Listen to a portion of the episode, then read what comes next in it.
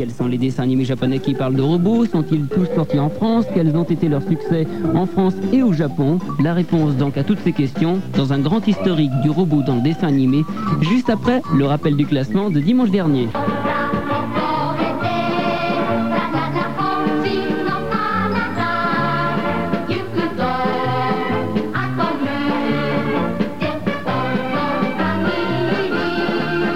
C'est toujours avec le même dessin animé que nous commençons cette grande rétrospective des dessins animés japonais sur les robots.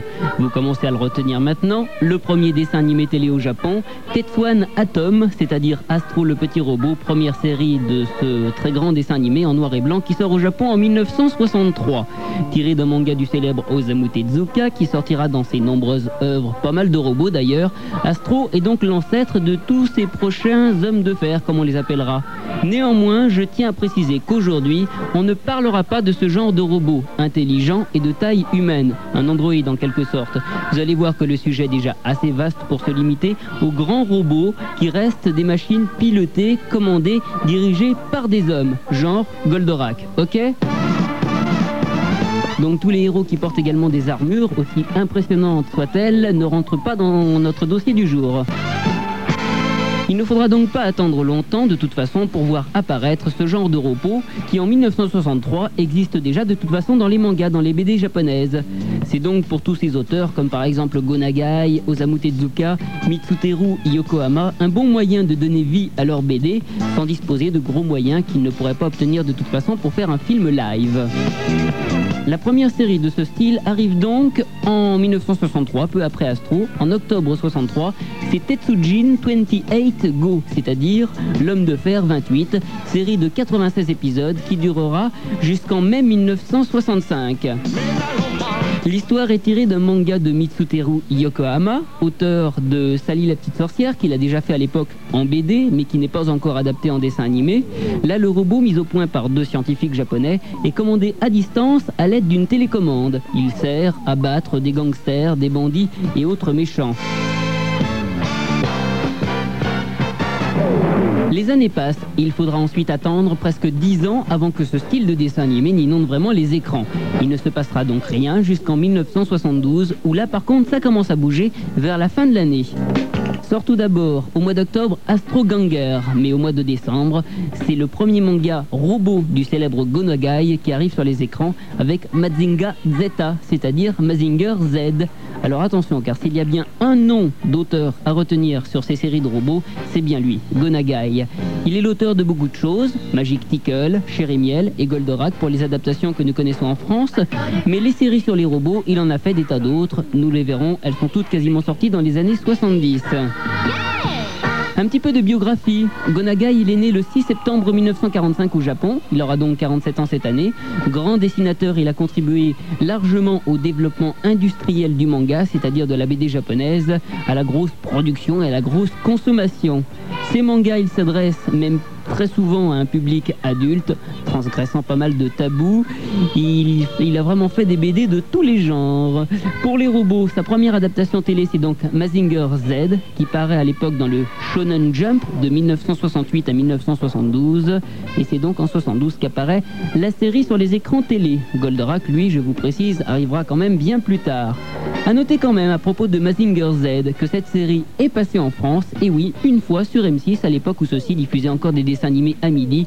C'était, si je me souviens bien, en 1988. Mazinger, Mazinger, Mazinger Z. La galaxie en danger se prépare. Les ennemis sont prêts pour la bagarre. Ils arrivent en force, plus vite que l'éclair. Bardés d'acier dans leur super laser. Mazinger, Mazinger, Mazinger Z va donc remporter un énorme succès au Japon et va lancer la grande mode de tous ces robots. C'est quand même le premier robot commandé cette fois-ci par un être humain à l'intérieur. Un petit mot sur l'histoire. Les autres séries, vous verrez, fonctionnent de toute façon toujours sur le même principe. Mazinger Z, c'est un robot géant construit en secret par le docteur Kabuto qui prévoyait une invasion extraterrestre. Mais personne ne le prenait au sérieux. Le jour arrive où la Terre est envahie. Le docteur y laisse malheureusement la vie. Et c'est son fils Koji Kabuto qui va piloter le robot et se battre contre l'envahisseur pour venger son père et défendre la Terre. Petite anecdote, même si vous n'avez jamais vu Koji Kabuto, le héros, vous le connaissez quand même, puisqu'on le retrouvera trois ans plus tard dans une autre série de Gonagai, c'est dans Goldorak, et oui, sachez en fait que celui qui pilotait Mazinger Z, eh bien c'est tout simplement Alcor, qui soi-disant dans le premier épisode français de Goldorak, arrive d'un autre centre de recherche scientifique. En fait, il vient de Mazinger Z de la série d'avant. D'ailleurs, il existe même un film où Alcor récupérera son Mazinger Z et se battra aux côtés d'Actarus avec Goldorak. 92 épisodes donc pour Mazinger Z, produit en 1972 par Toei Animation. La série durera jusqu'en septembre 1974. Et d'ailleurs, une semaine après la fin de cette série, arrive déjà sur les écrans de toute façon la suite avec 56 nouveaux épisodes pour Great Mazinger. Pour le dossier spécial Magical Girls, on a vu que la Toei Animation avait son compositeur et sa chanteuse attitrée pour toutes les séries de petites filles, avec le duo Taki Watanabe pour les musiques et Mitsuko Rie pour les chants. Eh bien, c'est la même chose pour les séries de robots. Notez le compositeur qui s'appelle Shunsuke Kikuchi et l'interprète d'un grand nombre de génériques, Isao Sasaki. C'est lui d'ailleurs qui interprète ce générique de début de Great Mazinger. De toute façon, vous allez rapidement vous rendre compte qu'ils se ressemblent tous beaucoup.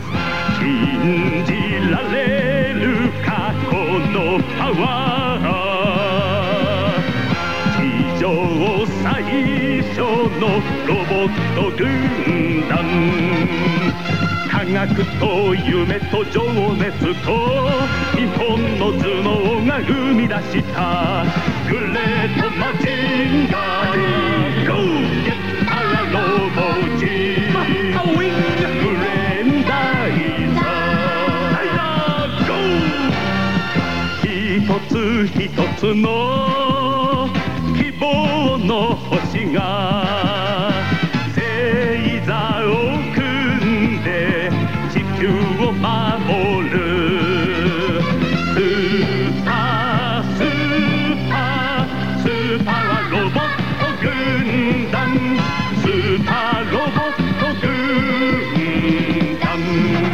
En 1974 pour Gonagai. Il entame donc une deuxième série pour Mazinger Z, Craig Mazinger. Mais il sort également une autre série, toujours avec un robot, c'est Getter Robot. 51 épisodes produits par The Animation, avec toujours la même équipe qui a travaillé sur Mazinger et toujours le même genre d'histoire.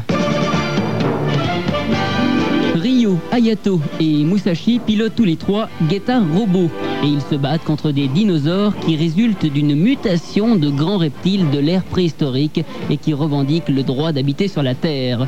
Une série comme on en verra encore des dizaines par la suite et avec toujours le même genre de générique. Allez hop, petit extrait.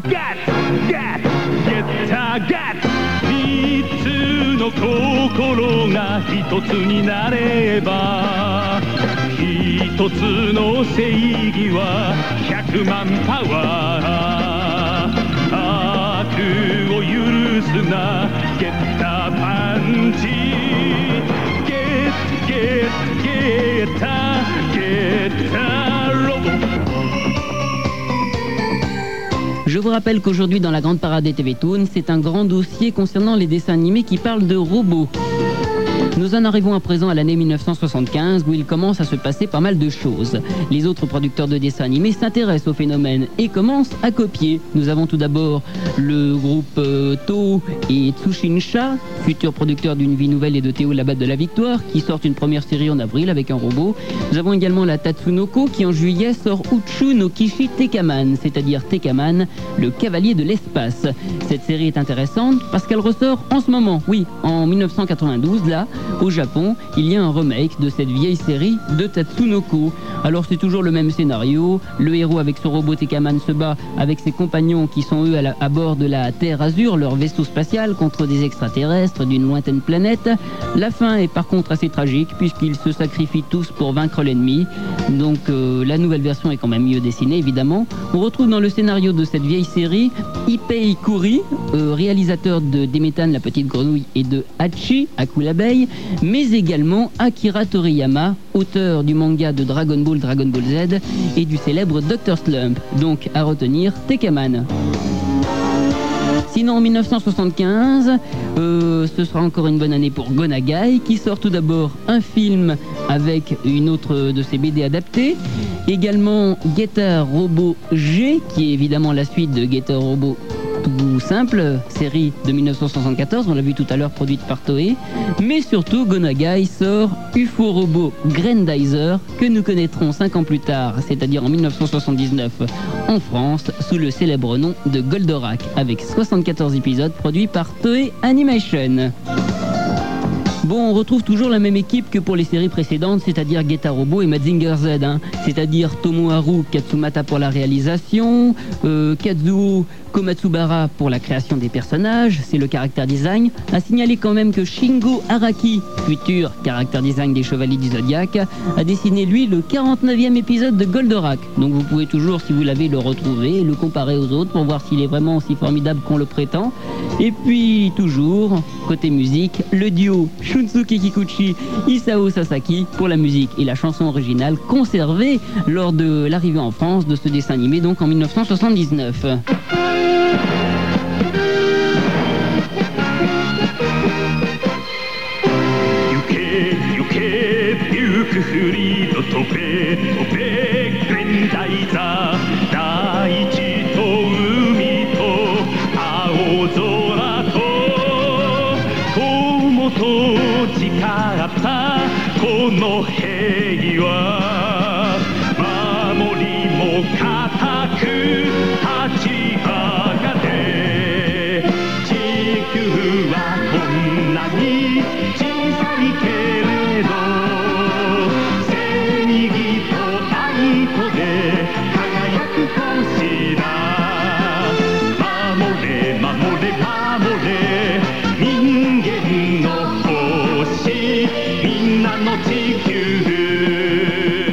Écoutant tous ces génériques, vous pouvez constater que le Club Dorothée avait son ancêtre déjà en 1975.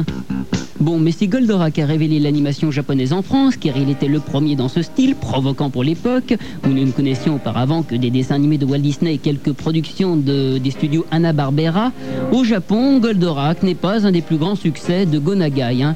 Cette série a même été rediffusée après son énorme succès en France, parce que les Japonais se sont quand même demandé euh, pourquoi ça n'avait pas marché chez, eux et pourquoi ça marchait comme ça à l'étranger. Mais sans grand succès tout de même. Bon, quelques noms originaux quand même. Euh, Vega s'appelle également Vega au Japon. Par contre, la planète Euphor, la planète du prince Actarus au Japon, s'appelle la planète Flid. Actarus lui-même, il s'appelle Daisuke. Le professeur Procyon s'appelle le professeur Umon. Alcor, on l'a vu tout à l'heure, il s'appelle Koji Kabuto. Euh, Venisia s'appelle Ikaru. Et Phénicia, la sœur d'Actarus, s'appelle tout simplement Maria Grace Fleed. Et pour finir avec l'année 1975, sachez que même Toei copie ses propres productions de Gonagai, avec principalement une autre série qui s'appelle Kotetsu Jig, c'est-à-dire Jig d'acier. Même si ce n'est pas du Gonagai, on retrouve quand même les mêmes personnes qui travaillent avec lui, c'est-à-dire les réalisateurs que je vous ai cités tout à l'heure. Et c'est franchement toujours le même style d'histoire et de dessin. 1976 à présent, le 20 mars, Goldorak se bat avec Mazinger contre Vega dans un film de 27 minutes produit par Toei Animation. Et le 18 juillet sort un autre film où on retrouve cette fois-ci les trois productions de Gonagai, c'est-à-dire Goldorak, Mazinger et Geta Robo. Côté série TV, cette année-là sort eh bien plein de séries, c'est vrai. Il y a tout d'abord le grand dragon volant Geking, une autre adaptation de Gonagai, toujours par Toei. Il y a Go Wape 5 Godman, adapté par Tatsunoko. Là par contre c'est pas du Gonagai. Il y a Diapolon, le guerrier ovni, par Aiken. Il y a Combatler 5, le robot électromagnétique, par Toei Animation. Il y a Groiser X, par Knack. Cette fois-ci c'est encore du Gonagai. Il y a Blocker Machine Blaster, le quatrième combattant par Hachi Productions et Nippon Animation. Ce sera d'ailleurs le, seul dessin animé de robot produit par Nippon Animation. C'est pas franchement une réussite. Ils ont bien fait de pas persister dans ce domaine. Il y a aussi Gakin, le robot magnétique produit par Toei avec euh, toujours du Gonagai et toujours la même équipe. Bon, je n'insiste pas trop sur toutes ces séries car c'est vraiment toujours le même scénario, les mêmes robots. C'est vrai, ils ont toutes leur petite originalité, mais on pourrait ainsi en parler pendant des heures. Et nous n'avons pas des heures pour en parler. Bon, 1977, c'est pareil, beaucoup de séries, toujours peu d'originalité. À noter quand même, au mois de mars sort Wakusei Robot Dangard Ace, c'est-à-dire Dangard Ace, le robot interplanétaire, une série de 56 épisodes produits par Toei Animation, mais une série écrite par Reiji Matsumoto, grand auteur d'Albator et du Galaxy Express 999. C'est d'ailleurs sa seule série où on verra ce genre de robot, de grands robots, Reiji Matsumoto préférant quand même euh, des vaisseaux en forme de bateau, de grands vaisseaux à ce style de robot. A noter en plus pour cette série la participation de Shingo Araki, encore lui, et oui, le futur caractère design des Chevaliers du Zodiac. Donc un duo Shingo Araki, Matsumoto qui devrait donner un résultat appréciable, je pense. Cinq autres séries sont encore sorties en 1977, mais là non plus, on ne va pas rentrer dans les détails. Retenez déjà celle que je vous sélectionne, ce sera déjà pas mal. L'année 1978, l'inspiration et la copie de Gonagai continuent toujours avec des séries à l'appel Daimos, Daiturn 3, l'invincible homme métallique, et avec Daikengo, le démon cosmique. Idem pour 1979, bien que cette année va être, où nous allons le voir dans quelques secondes, un grand tournant pour ce genre de série. C'est en 1979 qu'apparaît Gordian, le combattant, dont nous avons eu les quatre premiers épisodes pendant les vacances de la Toussaint 1980 dans le club Dorothée. 73 épisodes au total, produits par Tatsunoko pour cette euh, série, et pour un robot en forme de poupée russe, si je puis m'exprimer ainsi. Oui, en effet, le héros, pour rejoindre son robot, se met dans un premier robot légèrement plus grand que lui, qui lui-même se remet dans un autre robot encore un peu plus grand, et ainsi de suite, et ainsi de suite, jusqu'à ce qu'il vienne et qui un peu plus grand et qu'il ait une taille assez impressionnante. C'est également une série réalisée par Ipei Kuri, qui a fait, on l'a vu tout à l'heure, Tekaman et les séries des méthanes, etc., etc. En 1979, enfin, c'est le début de la société Nippon Sunrise, qui commence avec trois séries. Tout d'abord, Daltanias, le robot du futur qui sort en mars, Ultraman, héros très populaire dans les séries live qui sort en avril. Et le 7 avril 1979 sort Kido Senshi Gundam, c'est-à-dire Gundam, le héros à l'armure mobile. Alors là, retenez bien tout ce que je vais vous dire, retenez bien le nom de cette série qui malheureusement n'est jamais passée en France car c'est vraiment la série sur les robots au Japon. Euh, je vous le disais, Gundam va marquer un tournant dans les séries de robots. Tout d'abord, puisque le robot va passer en deuxième plan dans ce dessin animé. C'est l'histoire qui va primer d'abord. Et puis ensuite, du point de vue vraiment du robot, on passe à un robot unique, très coloré, presque vénéré, quasiment un dieu dans toutes les autres séries, à une machine beaucoup plus perfectionnée, servant à combattre euh, principalement, mais une machine vraiment technologique, beaucoup plus réaliste. C'est à partir de là également qu'apparaît le terme de méca designer dans le dessin animé. Car avant, c'était le, celui qui dessinait les personnages qui dessinait également tous les robots. La même personne dessinait tout dans le dessin animé. Donc ce qui fait que les robots étaient assez simples. Mais là, pour Gundam, il y a quelqu'un qui ne dessine que les robots, quelqu'un de spécialisé qui va pouvoir soigner tous les détails. Alors pour cette première série de Gundam, retenez, c'est Yasuhiko euh, Yoshikazu, voilà, qui est le caractère design des personnages, et c'est Kunio Okawara qui est le mecha designer, c'est-à-dire qui s'occupe des robots et uniquement des robots. Ensuite, en 1979, il faut savoir que le magazine Animage lance l'animé Grand Prix, un Grand Prix qui récompense chaque année tous les meilleurs dessins animés. Je vous en ai déjà parlé l'année dernière, c'est là que je vous avais dit que Nadia avait été élue meilleur dessin animé de l'année, meilleur générique, meilleur personnage féminin, etc., etc. Il faut savoir que Gundam, eh bien, ce sera le seul dessin animé à remporter deux années de suite cet animé Grand Prix japonais, les deux premières années, en 1979 et en 1980. Le dessin animé détient même un autre record pour euh, la deuxième année, c'est-à-dire en 1980, le record du voix, de voix obtenu pour être numéro 1, qui est de 4300 à peu près, puisque la moyenne oscille d'habitude entre 2000 et 3000. Voilà, tout ça vous donne un petit peu une idée du succès qu'a pu remporter ce dessin animé.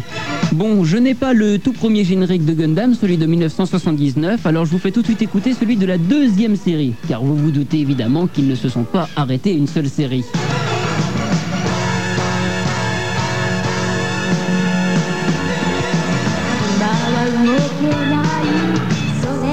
ダメだけど諦めはしないもう目覚めたから燃えるときめきは時代を映す色鮮やかに燃え盛る炎。愛今は見えなくとも Searching 道しるべは浮かぶ I wanna「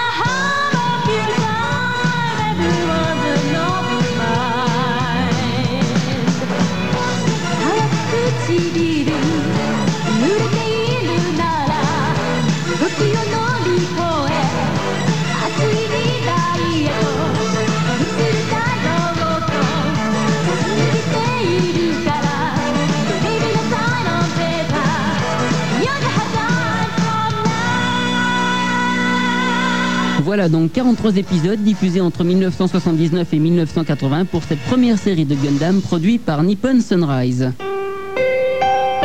Un petit mot sur l'histoire quand même, si importante comme je vous le disais tout à l'heure. L'histoire, elle commence plusieurs dizaines d'années après notre époque, le calendrier ayant été remis à zéro. Alors à cause de la surpopulation, les terriens envoient maintenant des gens en colonie vivre dans l'espace sur des astéroïdes gravitant autour de la Terre. Ces colonies, on les appelle des SIDE. En l'année 68 du nouveau calendrier, la SIDE 3 réclame son indépendance et se déclare toute seule principauté de Jayon. Elle est alors dirigée par celui qui a pris le pouvoir, le duc euh, Degin Zabi, qui chasse l'ex-empereur qui régissait cet astéroïde.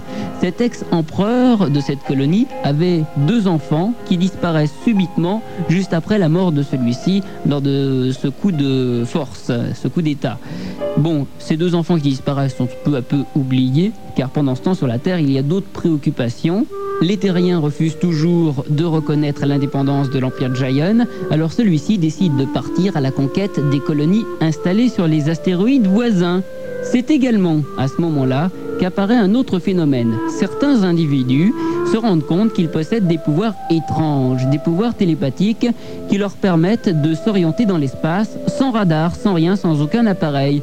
Ce qui est très pratique car la mode à l'époque, c'est quand il y a une guerre, de brouiller les radars des navires qui se déplacent dans l'espace. Comme ça, le pilote ne peut plus s'orienter.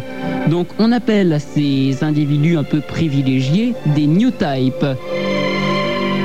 En l'an 79, une énorme guerre éclate entre l'Empire Jayon et la Terre. Et en fait, la série, elle commence là. Tout ce que je viens de vous dire, on l'apprend petit à petit par la suite. L'histoire donc commence par l'attaque de Side 7, la septième colonie, où se trouve un groupe d'adolescents qui vont un petit peu malgré eux devoir prendre le commandement de la base blanche, un grand vaisseau de guerre pour s'enfuir, bien qu'ils ne soient pas en fait vraiment formés pour piloter un engin pareil. Le héros, Amour-Oreille, va se retrouver aux commandes du fameux robot, le voilà quand même, c'est le RX-78 Gundam. En fait, ce genre de robot très perfectionné ne peut être piloté que par des êtres New Type. Heureusement pour lui, il découvre en le pilotant qu'il en est un, et voilà donc tout l'équipage qui s'enfuit à bord de la base blanche. Euh, les autres membres de l'équipage, on peut noter la charmante Artasia Som, ainsi que Bright Noah, un jeune commandant de 19 ans. Ensuite, il y a évidemment du côté des méchants de l'Empire Giant le rival. Il s'appelle Char Aznable. Il est le jeune commandant des troupes de Giant. Lui aussi est un puissant New Type aux commandes d'un robot. Il aura souvent à affronter Amour Oreille. La bataille va donc ensuite se poursuivre sur la Terre qui sera complètement ravagée. Elle va revenir dans l'espace. Et en plus, tout ça va se compliquer lorsque Artasia Som, qui fait partie de l'équipage, découvrira qu'elle est la fille de l'ex-empereur gérant de l'étoile de Giant. Et puis pareil pour Char Aznable, vous l'avez deviné, il est évidemment le fils manquant. Donc ça fait les frères et sœurs dans chaque camp. Euh, ça va provoquer pas mal de perturbations, dirais-je. Voilà donc pour cette série qui va révolutionner le monde du dessin animé au Japon en 1979, Kido Senshi Gundam. Cette série va évidemment consacrer la société Nippon Sunrise qui ne va pas cesser de se spécialiser dans ce domaine. Aujourd'hui, plus d'une série sur deux de Nippon Sunrise est encore une série de robots, mais malheureusement aucune n'a encore égalé Gundam. Retour à notre grand dossier concernant les dessins animés japonais parlant de robots avec l'année 1980. En 1980, Nippon Sunrise remporte une nouvelle fois un autre animé Grand Prix, un Grand Prix d'animation, avec cette fois-ci Densetsu Kyojin Ideon, c'est-à-dire Ideon, la légende du dieu géant. Mais c'est là encore une lutte assez banale d'extraterrestres contre la race humaine. Cette année-là encore, il y a beaucoup de choses qui sortent, mais peu vraiment à retenir. C'est quand même Tokyo Movie Shinsha qui sort un remake du premier dessin animé de robot de 1963, Tetsujin 28 Go, avec cette fois-ci la participation de Minoru Maeda qui sera plus tard le caractère design de Dragon Ball et Dragon Ball Z pour la partie mécanique du dessin animé. En 1981, le 11 juillet, Gundam revient tout d'abord pour un film de 134 minutes, toujours produit par Sunrise. Il relate en fait la première partie de la série. Toei Animation, pendant ce temps-là, Tatsunoko et Nippon Sunrise multiplient leurs séries télé. Il y en a quand même quelques-unes qui sont sorties en France, et notamment Yakujo Golion, c'est-à-dire Golion l'invincible. Ce sera tout simplement Voltron, diffusé en 88 sur Antenne 2.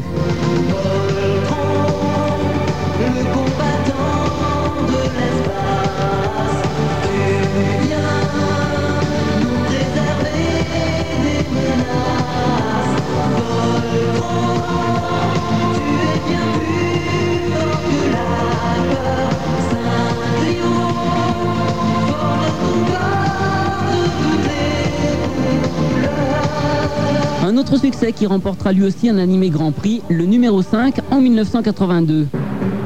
C'est Rokushin Gatai God Mars, c'est-à-dire God Mars, deux unités dans un seul corps, 64 épisodes produits par Tokyo Movie Shinsha. Ils ne feront d'ailleurs pas d'autres séries vraiment dans ce domaine plus tard.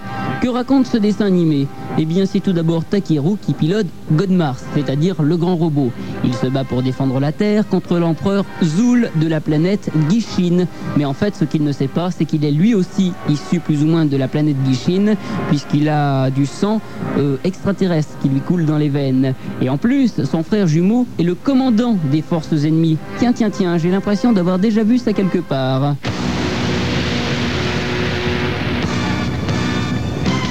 Évidemment du Gundam tout craché. Bon, à retenir quand même que cette série est tirée d'un manga de Mitsuteru Yokohama. On l'a vu tout à l'heure, c'est celui qui a fait la, Sally la petite sorcière et le premier dessin animé de robot Tetsujin 28 Go. Ce dessin animé a donc remporté le cinquième animé Grand Prix. Et tout de suite, voici le générique de début en version japonaise.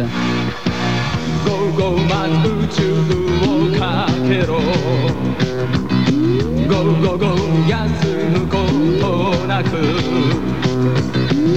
き破る時が来た。6つの誓いが今一つの勇気になる。深い眠りから覚めろ。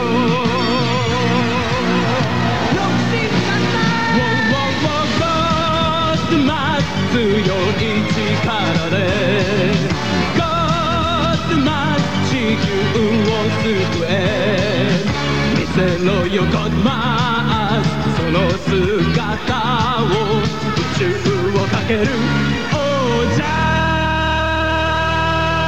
1982 sera elle aussi une année importante au niveau des changements et des séries importantes à robots qui sont sorties au Japon. Le 13 mars sort le deuxième film de Gundam 140 minutes avec cette fois-ci la fin de la série reconstituée. Ensuite, d'autres séries télé au nom tout à fait cocasse quand on les traduit en français se succèdent toujours. Alors nous avons Backstinger, le cyclone de la galaxie, Rainbow Man, le guerrier de l'amour. À noter quand même, puisque celle-ci on la connaît en France, Makio Densetsu Acrobutch. C'est tout simplement Acrobutch, la légende du passage magique. Ça, ça ne vous dit rien, mais si je vous dis que c'est l'Empire des 5, sorti en 1985-86 sur Antenne 2, une série de 24 épisodes produite par euh, Toei Animation pour les 13 premiers épisodes et pour la suite par Kokusai Eigasha, Movie International, ce qui explique d'ailleurs peut-être les deux parties distinctes, aussi bien au niveau de l'histoire que dans les dessins, pour cette série.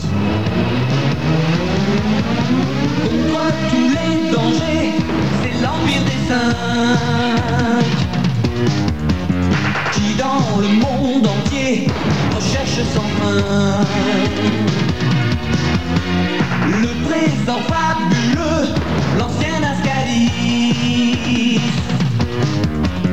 La terre sera sauvée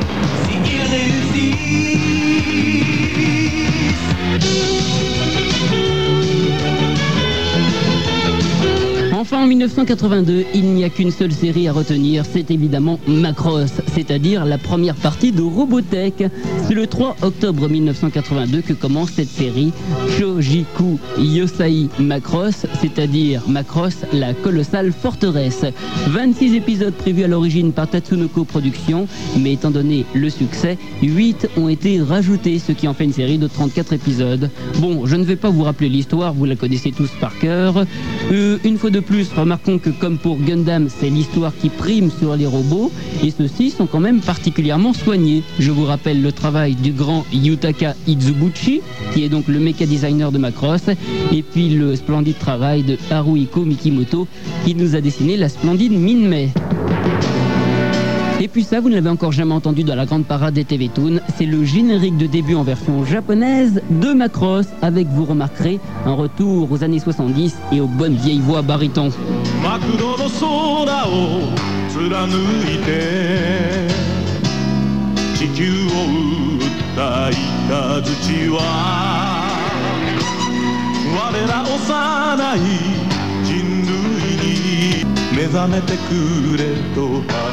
Et 1982, le mois d'octobre, la sortie de Macross sur les télés japonaises. 1983. Maintenant, Macross commence vraiment à faire bouger les séries de robots au Japon. Par exemple, avec Sokoki Hei Votoms. Je vous l'ai dit, avant le robot, il était immense et puissant. Et bien là, dans ce dessin animé avec Votoms, la taille commence à réduire. Le blindage est plus perfectionné, plus précis. Beaucoup d'autres séries passent ensuite un peu inaperçues. Il y en a quand même deux à retenir. Tout d'abord, Shojiku Seiki Orgus. Orgus, encore une super forteresse, avec 35 épisodes pour une série toujours dessinée par Haruhiko Mikimoto pour les personnages. C'est lui qui avait fait les personnages de Macross, je vous le rappelle. Ou dans cette série Orgus, on retrouve un peu le même genre d'histoire comme dans Macross, avec des robots qui ont trois transformations. Ils se transforment en vaisseau volant, en tank et en forme humaine. Cette année-là, toujours en 1983, on note Kikoso Seiki Mospida avec 25 épisodes produits par Tatsunoko. C'est tout simplement la troisième partie de Robotech. Alors, cette série, elle n'a pas du tout marché au Japon, même si c'était tout à fait le même genre d'histoire et de dessin. Elle sera donc stoppée au bout du 25e épisode. Une innovation quand même pour cette série. Euh, des robots avec une taille un petit peu plus petite, plus humaine, et puis un bon design pour des robots ennemis qui étaient représentés sous forme de carapaces, de gros insectes, assez bien fignolés, il faut bien le reconnaître. 1984. Ah, là sera une nouvelle très très bonne année. Nous la commençons avec, pour commencer, les séries au nom cocasse qui ne se feront pas très remarquer. Nous avons Galvion, ou l'offensive super rapide, produit par Kokusai et Gasha, Heavy Metal Hell Game, produit par Sunrise, Laserion, le vidéo guerrier, on a Gorg, le dieu géant, Galliant, l'armada spatiale, Galat, le robot super puissant, et puis Bismarck, les pistolets des étoiles. Une série quand même que je tiens à vous faire remarquer, Vismark, les pistolets des étoiles, ça s'appelle Seijushi Vismark au Japon. Cette série de 51 épisodes, produit par le studio Pierrot, est passée en France sous le nom de Sabrider. C'était même une série interactive. Vous pouviez tuer les ennemis sur votre télé à l'aide d'un pistolet spécial. Bon, ce fut un lamentable échec en France, ce qui fait peut-être, pour cette raison, que la série n'est d'ailleurs jamais repassée depuis son premier passage sur TF1 en septembre 1988.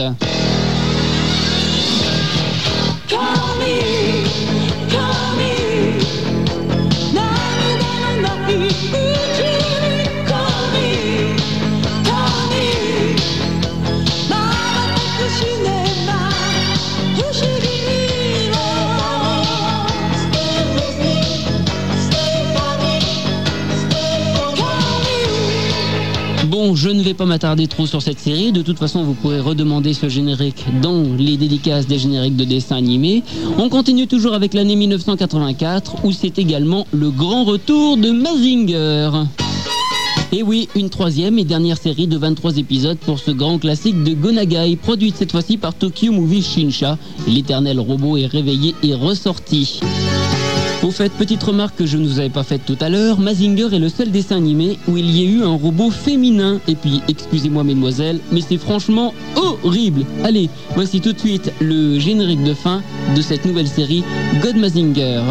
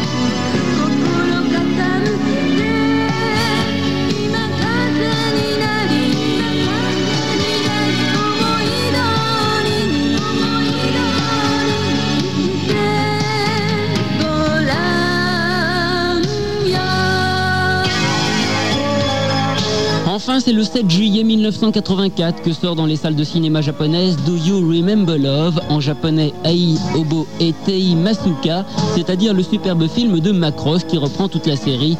On dit que ce fut à l'époque le plus gros budget pour un film d'animation. Ça ne m'étonne pas du tout étant donné la beauté de ce film de Macross.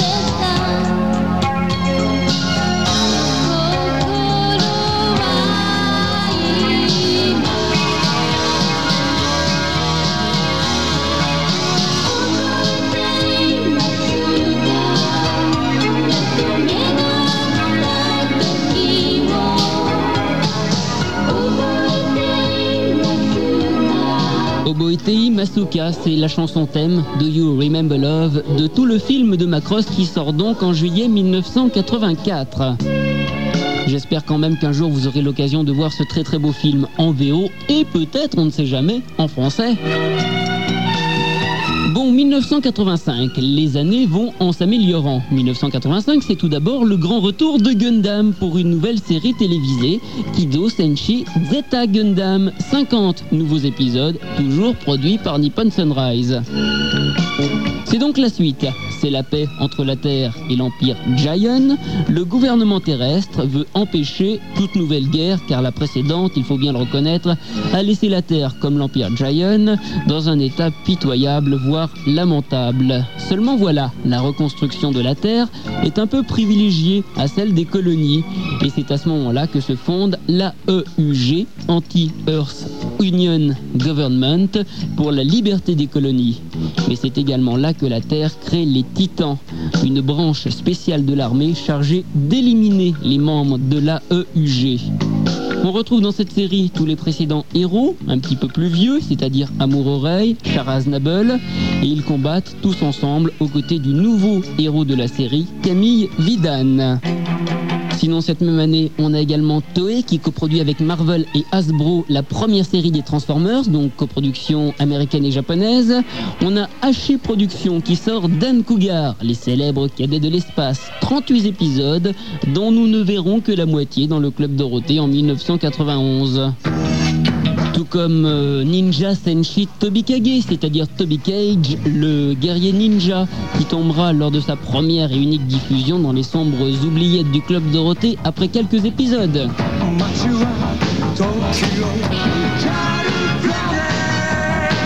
Voilà donc 41 épisodes au total, produits par le studio Pierrot pour cette série Toby Cage qui sort au Japon en 1985.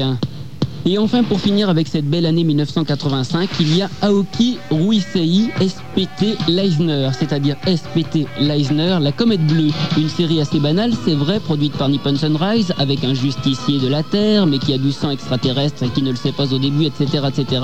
Mais surtout, un générique très bien classé à l'époque dans le top 50 japonais et chanté par les Alphys, groupe très célèbre au Japon.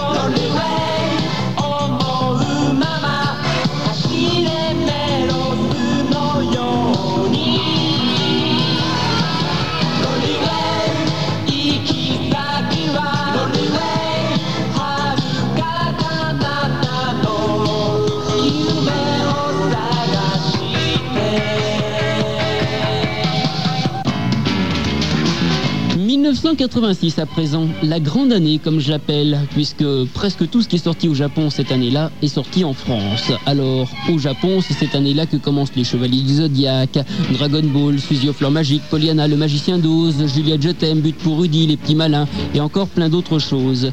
Côté robot, pas grand-chose, aucune série que nous connaissions en France, à part peut-être la suite des Transformers, toujours coproduit par Toei Animation, Marvel et Hasbro, avec 35 nouveaux épisodes. Côté OAV, c'est-à-dire les cassettes vidéo, les films vidéo qui commencent à bien se développer déjà. La fin de la série qu'on vient de voir à l'instant, la SPT Leisner avec une OAV de 55 minutes, et puis une OAV de 90 minutes avec Dan Cougar qui s'appelle Requiem pour les victimes, un film vidéo qui résume toute la série télé, une OAV qui va très très bien marcher d'ailleurs. Sinon, à part tout ça, 1990, ce sera la dernière année où on retrouvera une série télé, je dis bien série télé, de Gundam. Et oui, encore eux, avec Kido Senshi Double Zeta Gundam, c'est toujours la suite de la série d'avant. On n'y retrouve pratiquement plus aucun des premiers héros et ce sera peut-être pour cette raison que cette troisième série ne marchera d'ailleurs pas très très bien. En 1987, un nouveau flux de séries arrive. Nous avons tout d'abord Dragonard ou la chronique d'une guerre mécanique, produit par Sunrise. C'est un peu la même chose que Gundam, toujours, mais en moins compliqué et en moins bien. Il y a d'autres séries, je ne vais pas toutes vous les citer. On a par exemple bah, les Transformers qui reviennent pour une troisième série. Alors cette fois-ci, les Japonais se sont débrouillés tout seuls. Il n'y a plus les Américains qui coproduisent. Cette nouvelle version était, je crois, passée en France il y a quelques temps, mais je ne sais plus sous quel titre. Côté vidéo, nouveau marché déjà bien développé et bien mis en place en 1987, il y a trois choses intéressantes cette année-là.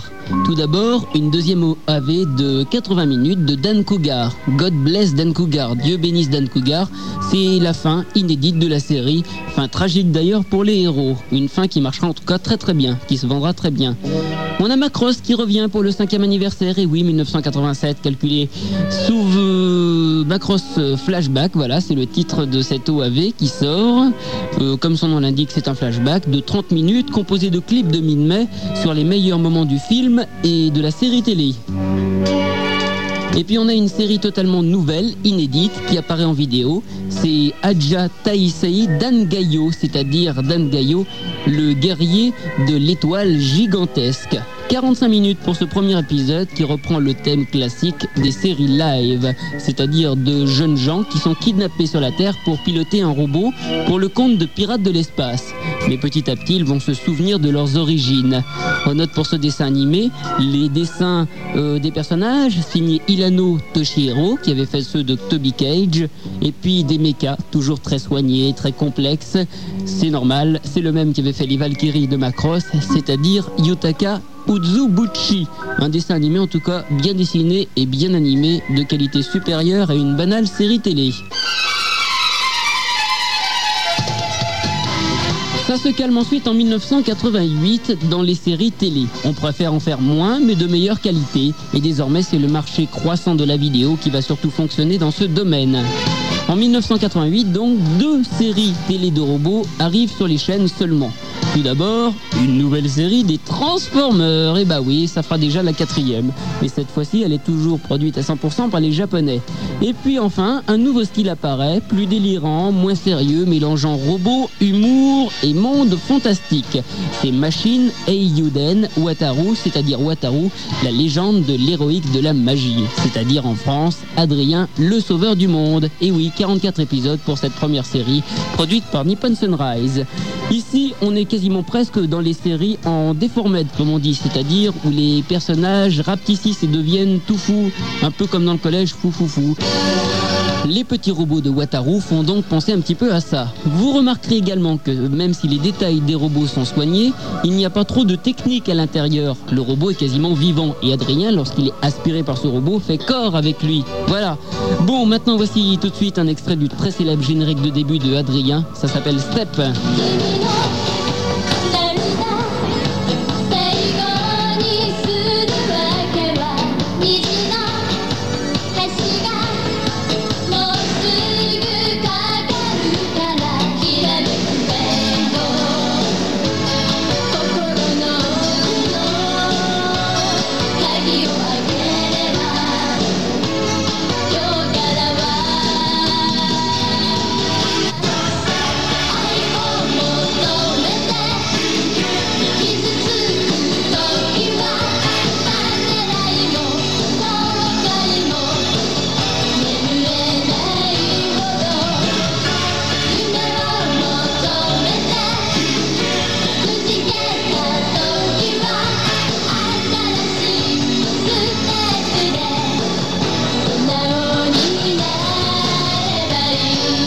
1988, Adrien le Sauveur du Monde et une quatrième série des Transformers seront donc les deux seules séries télé avec des robots. Par contre, du côté de la vidéo, là, il y a pas mal de choses. Tout d'abord, un premier retour pour Gundam, dont sort justement une version complètement délire, une version en déformette comme on dit. C'est Kido Senshi Super Déformette de Gundam, avec 30 minutes de délire produit par Sunrise. Deuxièmement, une autre grande série arrive dont sortiront les mois suivants plusieurs épisodes et puis un film superbe pour conclure. C'est Top Onerae. Retenez plutôt le titre anglais Gunbuster, produit par le studio Genax qui produira plus tard Nadia. C'est à la base une bonne vieille série de robots géants, ce Gunbuster, comme on en voyait pendant les années 70, mais avec une histoire beaucoup plus complexe, même très complexe. Ça commence par une sélection dans une école de jeunes filles tout à fait charmantes pour piloter ce fameux robot. Peu après, lors d'une mission dans l'espace, notre héroïne Noriko va être confrontée à un peuple extraterrestre qui se nourrit d'étoiles et menace notre système solaire. Bon, je ne vais pas rentrer là non plus dans les détails aujourd'hui, car c'est vraiment très compliqué pour cette série. Il y a après des histoires avec le temps qui ne s'écoulent pas de la même façon dans l'espace et qui fait que quand notre héroïne retourne sur la Terre, elle retrouve toutes ses copines à la retraite. Enfin bref, un bon scénario assez compliqué et surtout de très beaux dessins signés une fois de plus monsieur Haruhiko Mikimoto qui a dessiné, je vous le rappelle, Minmay et Dan Gayo. Retenez donc ça c'était Gunbuster. Enfin, vous le savez, 1988, c'est l'arrivée de la quatrième grande série de robots après Mazinger, Gundam et Macross. Kido, Keisatsu, Patlabor, c'est-à-dire Patlabor la patrouille, la police mobile. C'est une nouvelle révolution dans le dessin animé de robots, puisque pour une fois, le robot ne sert pas à repousser des extraterrestres et ne va pas non plus dans l'espace. Bon, je ne vais pas vous rappeler là non plus l'histoire, vous la connaissez, on a fait un spécial Pat Labor il n'y a pas très longtemps. Vous retrouvez en plus le dessin animé, je vous le rappelle, tous les mercredis après-midi dans le Club Dorothée. Je vous rappellerai simplement que le dessin des personnages sont signés Akemi Takada, et les robots, Yutaka Izabuchi qui a fait ceux de Macross et de Dangayo. Donc euh, en 88, je vous rappelle que ce n'est pas la série télé, hein, ce sont seulement des OAV, des vidéos de 30 minutes. Il en sortira au total 6 cette année-là. Enfin, Gundam est présent plus que jamais en 1988 car c'est dans les salles de cinéma que sort un nouveau film de la série culte avec Char Counter Attack, la contre-attaque de Char, c'est-à-dire Char Aznable bien sûr. Ce film de deux heures est le plus beau de tout ce qui a été fait sur Gundam. C'est la conclusion des trois séries télé de 79, de 85 et de 86.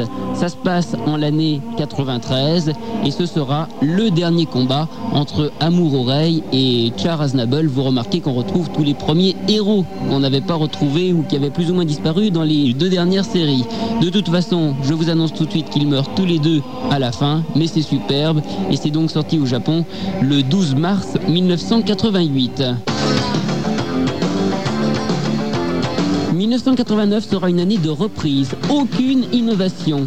Il y a tout d'abord la cinquième série des Transformers qui arrive, Transformers Victory qui sort en mars des studios de Toei Animation.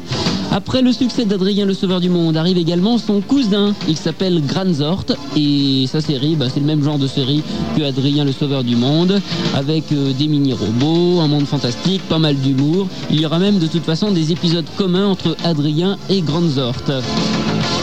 1989 est également adapté un autre manga de Gonagai, c'est Liger, produit également par Sunrise, qui nous montre un robot biomécanique et puis d'autres robots plus classiques avec un mélange de science-fiction et de fantastique.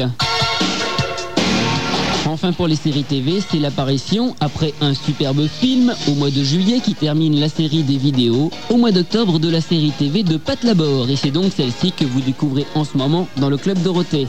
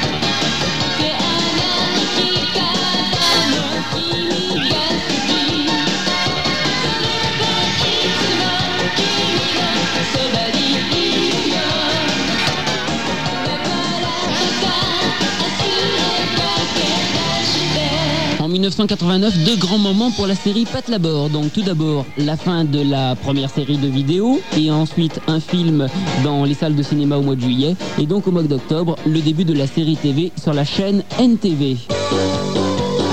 À propos de films, on note un long métrage intéressant, The Five Star Stories, un très beau film d'animation produit par Sunrise, où on retrouve là aussi une histoire de robots et d'extraterrestres. Et enfin, du côté de la vidéo, l'année 89 sera illustrée par le retour de Gundam. Eh bien oui, avec Kido Senshi Gundam 0080. Alors, que peut-il bien se passer dans cette nouvelle série de cassettes? Puisque nous l'avons vu tout à l'heure, tout était fini dans le précédent film Shark Hunter Attack, sorti un an avant. Eh bien, vous le savez, quand on ne peut pas faire de suite, l'habitude c'est de reprendre le thème principal et de recommencer une autre histoire avec d'autres personnages. C'est donc ce qui va être fait pour cette série de Gundam 0080 qui sort en vidéo avec la reprise du thème de la première série de 79, mais repris à partir de la vision d'un petit garçon qui va se lier d'amitié avec un espion.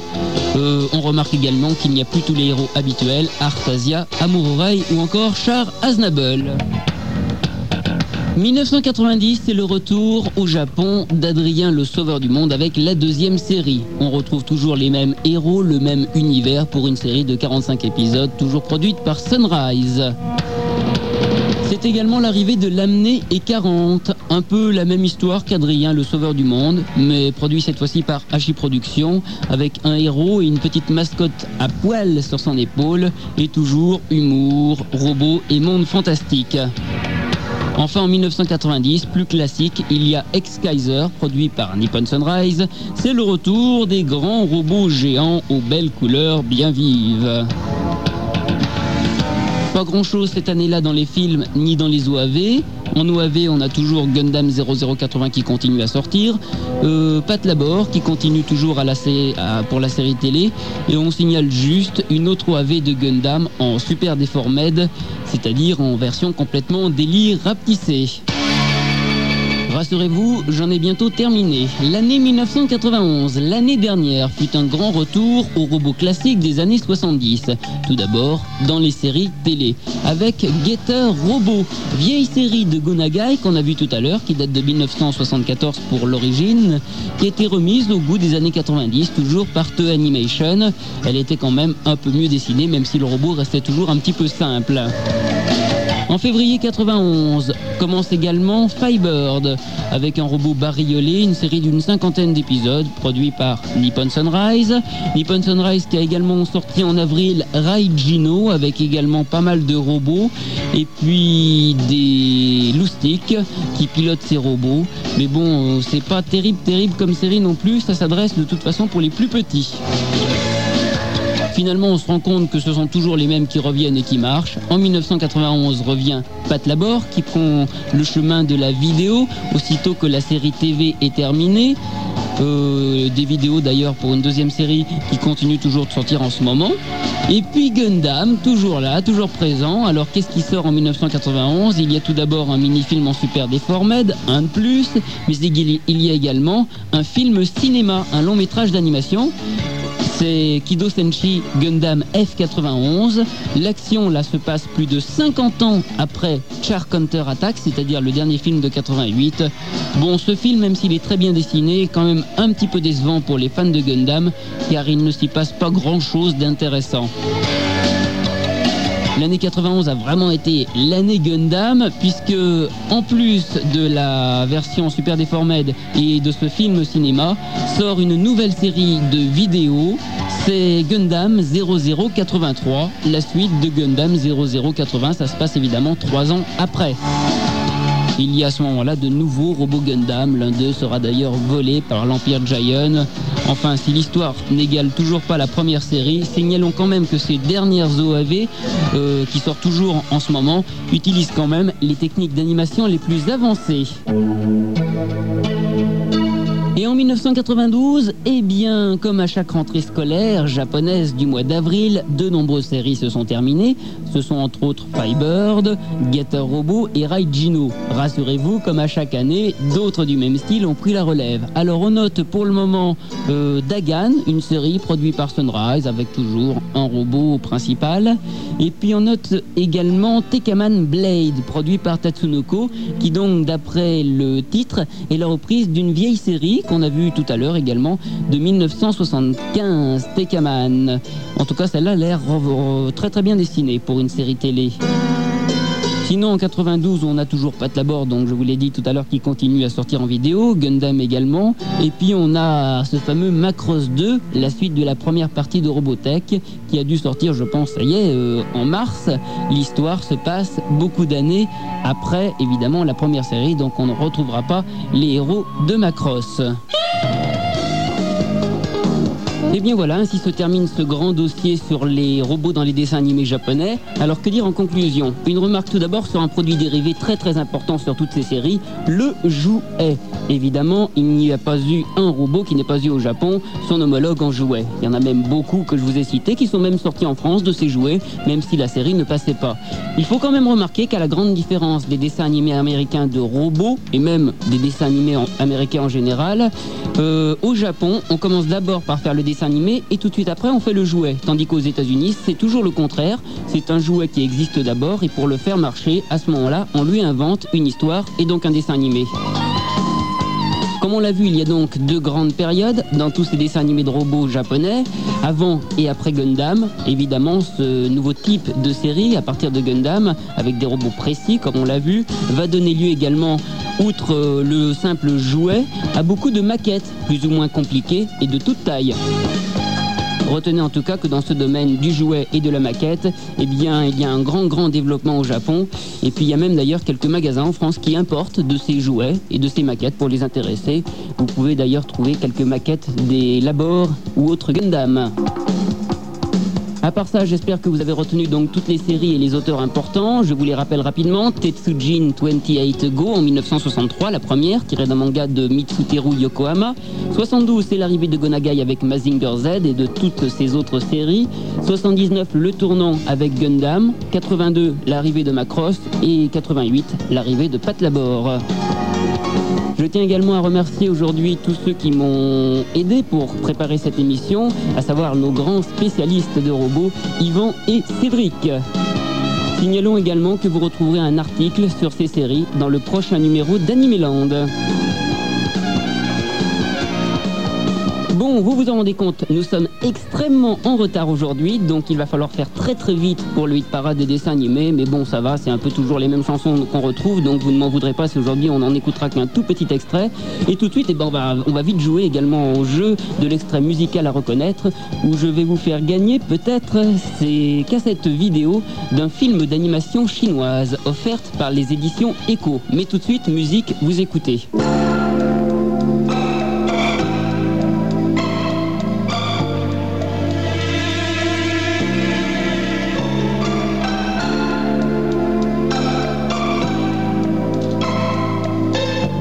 Très très facile, ces cassettes vidéo vous sont quasiment données avec un extrait musical aussi simple. 48 97 3 4 5 6 si vous avez reconnu, 16 un devant pour la province.